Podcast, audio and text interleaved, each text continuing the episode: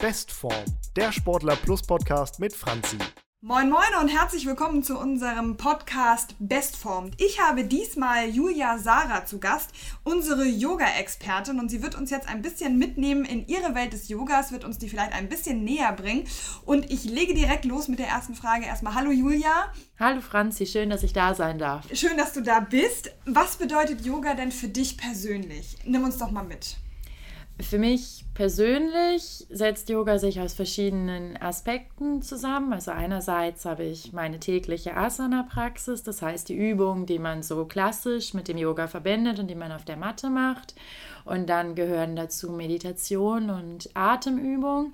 Aber da hört es nicht auf. Yoga endet nicht, wenn ich morgens von meiner Matte trete und dann an den Schreibtisch gehe, sondern es bedeutet für mich persönlich auch bewusst durchs Leben zu gehen, zu schauen, wie verhalte ich mich, wie wirkt sich das auf andere aus und vielleicht ganz einfach gesagt zu versuchen, so wenig Leid in Anführungszeichen wie möglich zu verursachen, möglichst gewaltfrei und liebevoll mit mir selber umzugehen, aber auch mit anderen. Das heißt nicht, keinen Konflikt zu haben, aber es heißt zu versuchen, das Leben um mich rum und den anderen Menschen wertzuschätzen und das mit mir und mit anderen im Alltag auch umzusetzen. Ist Yoga für dich mehr als nur eine Sportart, vielmehr eine Lebensform? Ja, genau, das ist richtig. Dies sportliche, der sportliche Aspekt des Yoga, eben das, was man auf der Matte macht, hilft, diese Lebensform im Alltag zu etablieren, weil man auch aus der traditionellen chinesischen Medizin, Yoga ist ja auch eine alte indische Lebensphilosophie eigentlich vor dem ganzen Hintergrund dieses Wissens schon sehr, sehr lange weiß, dass Körper und Geist nicht isoliert funktionieren, sondern eben aufeinander einwirken. Und auch das wird in der Wissenschaft immer mehr und mehr erforscht. Das ist ähm, sehr spannend. Ist eher so ein ganzheitlicher Ansatz, ne? Nicht, nicht mhm. eine Sache zu betrachten, sondern immer das Ganze, das große Ganze zu sehen. Genau das, das mhm. ist es, ja.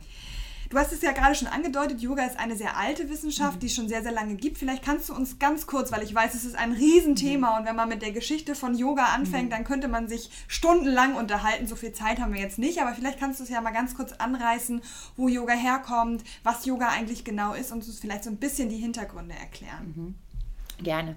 Yoga kommt ursprünglich aus Indien und die ersten Texte, in denen es um yogische Philosophie geht, sind, ich glaube, um die 700 vor Christus entstanden, lassen sich also sehr, sehr weit zurückverfolgen. Und dann war es ähm, immer erstmal was, was sich in den gelehrten spirituellen Kreisen des alten Indien entwickelt hat, mit dem Ziel quasi Körper und Geist in Einheit zu bringen, Erleuchtung zu finden, um es ganz einfach zu sagen.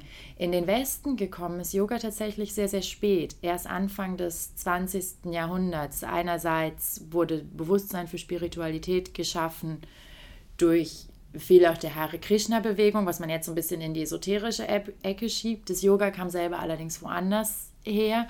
Es ist dann über westliche amerikanische Studenten, die in Indien Yoga gelernt haben und ihre Lehrer in die USA gebracht haben, erstmals in den USA so Anfang 20. Jahrhundert, wie gesagt, angekommen.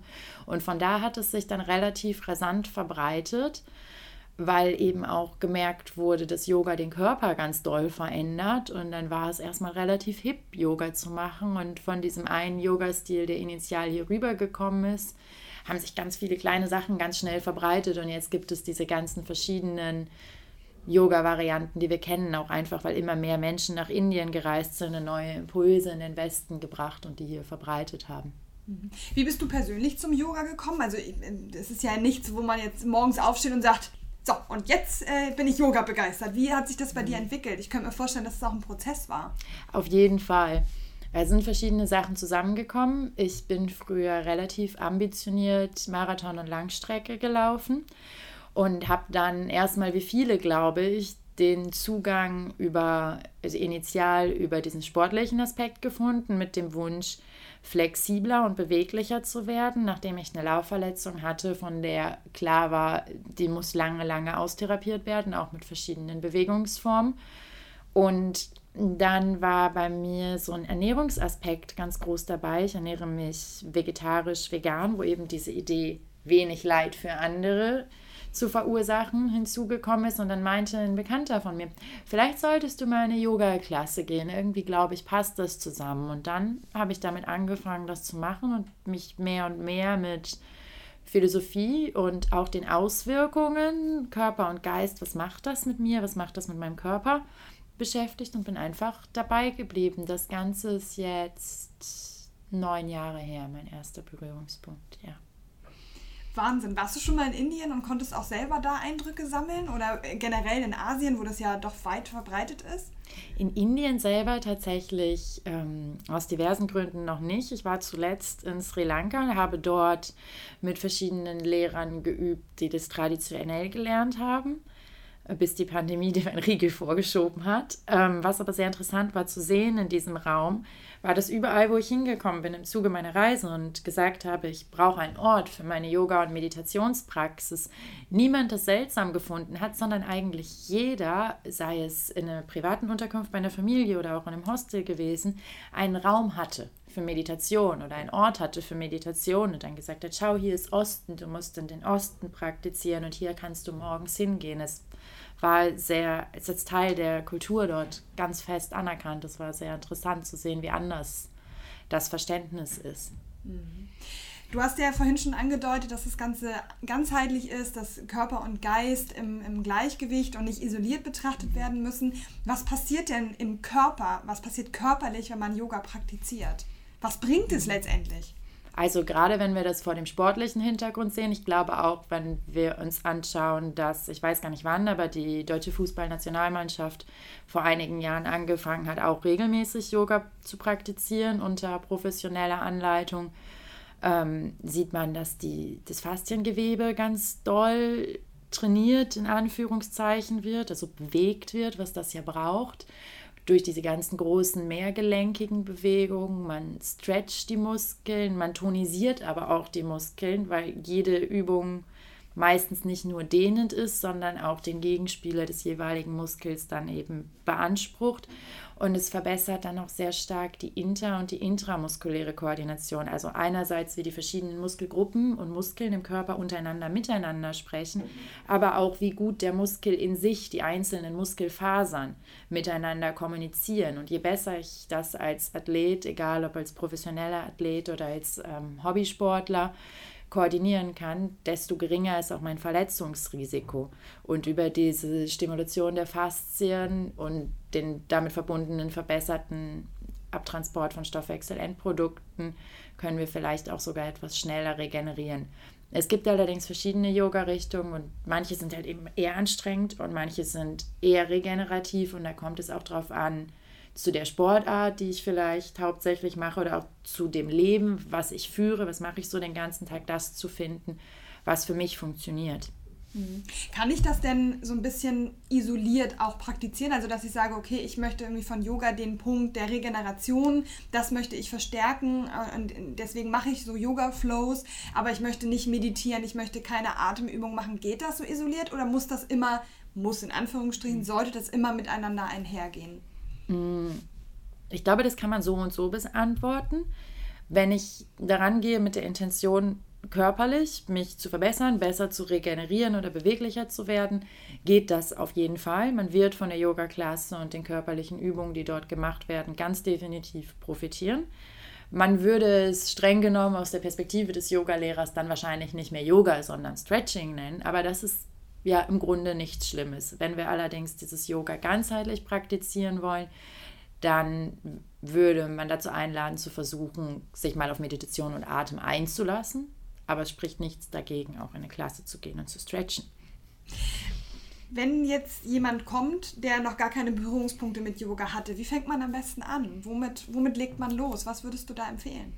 Ich würde immer empfehlen, in ein Yoga-Studio zu gehen, zu einem Lehrer, der gelernt hat, wie man das unterrichtet, weil jeder Körper ist doch sehr anders. Und wie ich die einzelnen Asanas, also die einzelnen Übungen, angehe, macht einfach einen ganz großen Unterschied. Und wenn dann jemand außen steht und sagt, ah, hier, schau mal hier und achte mal darauf und ich dieser Person auch sagen kann, was denn mein Ziel ist, was ich mir denn wünsche und was mein Hintergrund ist, dann bekommt man so ein bisschen eine personalisierte Erfahrung. Und Yoga ist was, was man wie auch die meisten anderen Bewegungsformen am besten aus Erfahrung lernt. Und wenn ich eben jemanden habe, der mir aus Erfahrung schon so ein bisschen zeigen kann, was für mich funktionieren könnte, ist das super hilfreich. Und daraus kann man sich dann auch irgendwann seine eigene persönliche Praxis aufbauen oder auch mal ein Online-Video schauen, sicher. Ähm, aber so ganz grundsätzlich sich einmal das von einem Menschen zeigen lassen, ist schon sinnvoll. Wie genau sieht denn deine Yoga-Praxis aus? Also wie startet dein Tag? Fängst du morgens mit... Kann man eigentlich nur morgens Yoga machen oder könnte man das theoretisch auch abends machen? Man kann immer Yoga machen. Es gibt ja auch ganz viele Yoga-Flows für abends zum Entspannen. Es kommt darauf an, was man machen will. Wenn man eine sehr fordernde körperliche Praxis hat, dann würde ich es vielleicht eher morgens oder zumindest vier, fünf Stunden nach dem Essen machen. Ich meine, wir frühstücken ja auch nicht und gehen dann auf den Platz trainieren. Es geht... Selten. genau. Ähm, und das gilt eigentlich auch beim Yoga, dass das halt schön ist, wenn der Magen leer ist. Ich persönlich praktiziere morgens um 5.30 Uhr, sechsmal die Woche, von sonntags bis freitags und äh, fange mit Atemübungen an, die eine halbe Stunde gehen und mache dann von 6 bis 8 Uhr circa Yoga-Übungen auf der Matte. Wenn ich aber zum Beispiel sehr müde bin, dann kann es auch durchaus sein, dass ich einfach mal kürzer mache. Aber für mich ist diese Konsistenz sehr wichtig. Jeden Tag wenigstens kurz etwas für mich zu tun und das Schöne am Morgens machen. Deswegen trainieren ja, glaube ich, auch viele morgens. Ist, wenn ich das gemacht habe, kann mir nichts mehr dazwischen kommen. Und um den Kreis zum Anfang zu schließen, das in Yoga in den Alltag zu tragen, funktioniert für mich sehr gut, wenn ich mich morgens ganz kurz damit verknüpfe und dann begleitet mich das durch den Tag. Mhm. Ich würde gerne nochmal auf diesen mentalen Aspekt eingehen, weil ich das sehr, sehr spannend finde und ich könnte mir vorstellen, der ein oder andere Zuhörer vielleicht auch, was das mit dem, mit dem Kopf, mit dem Geist macht, ob das vielleicht auch eine Hilfe ist, sich besser zu fokussieren und zu, zu konzentrieren und vielleicht auch ein Tickchen leistungsfähiger zu sein. Gibt es da im Yoga auch Möglichkeiten, das zu fördern oder ist das komplett weg von diesem Leistungsgedanken? Yoga selber ist komplett weg vom Leistungsgedanken. Es geht nicht darum, irgendwie besser zu werden oder Fortschritt zu machen. Im Gegenteil geht es vielmehr darum, anzuschauen, wie geht es mir heute und wie muss ich heute mit mir umgehen.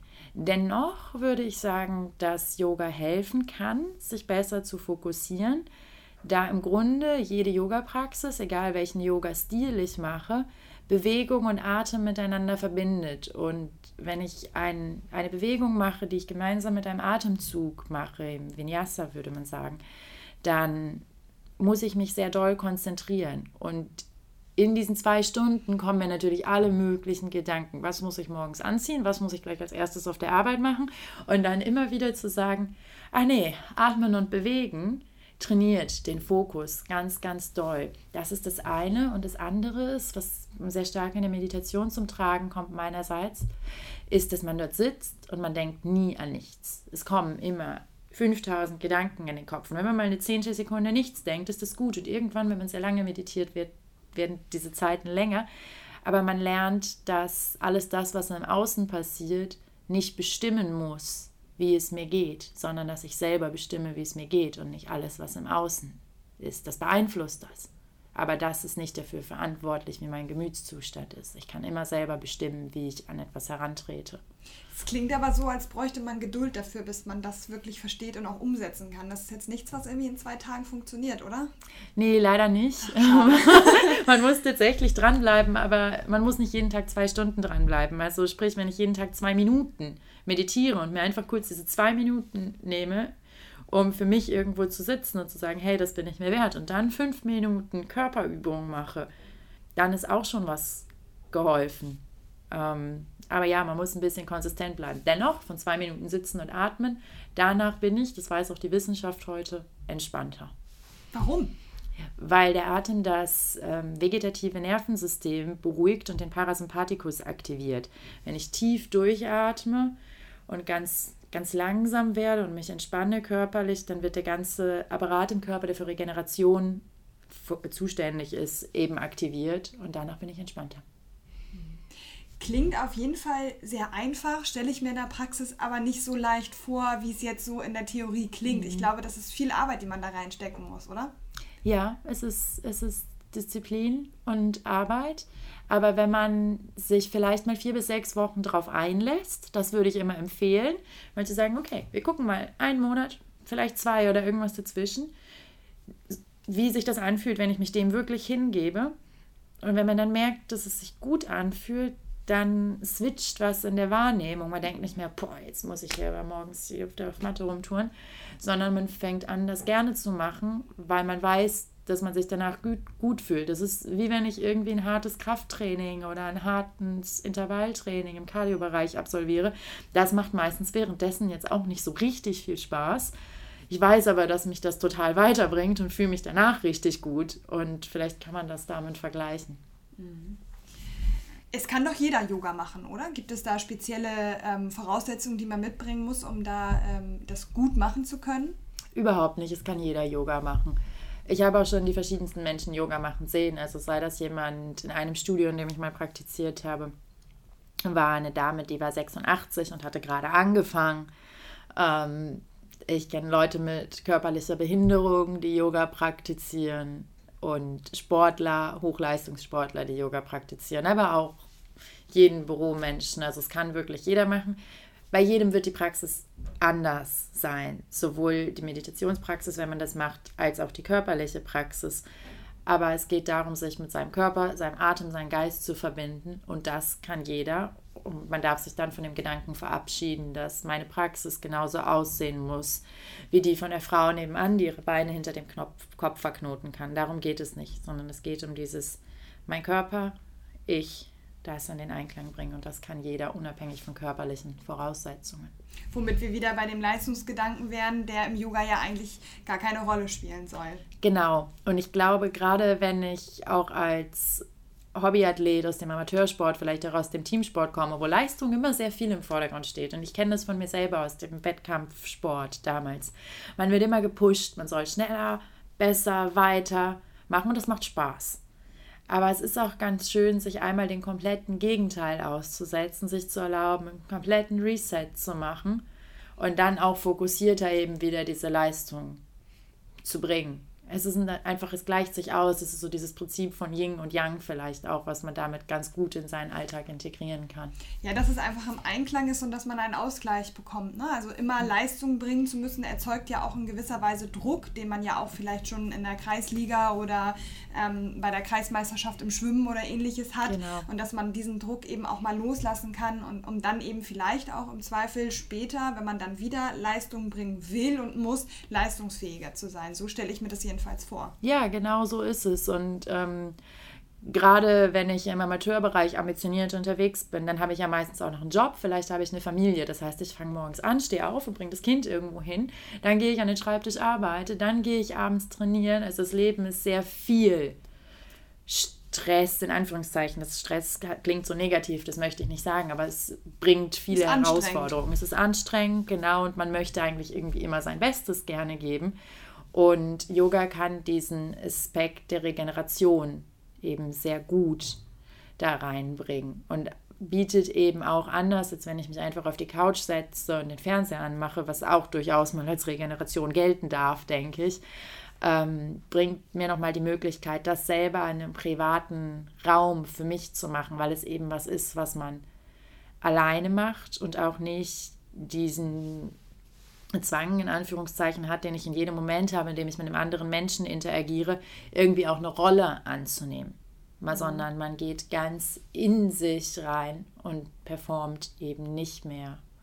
Und wenn man davon so ein ganz bisschen mit auch in die anderen Lebensbereiche nehmen kann, dann ist das unglaublich bereichernd, ja sehr bereichernd, genauso bereichernd wie das Gespräch, was wir geführt haben. Julia, Sarah, ich danke dir sehr für deine Einführung in die Yoga-Welt und ich glaube, dass das auf jeden Fall ein super großes Thema ist und vielleicht unterhalten wir uns an anderer Stelle nochmal darüber. Ich würde mich freuen und danke dir auf jeden Fall jetzt erstmal für deine Zeit und sage alles Gute. Dankeschön. Ja, auch dann meinerseits vielen Dank für das Gespräch und alles Gute.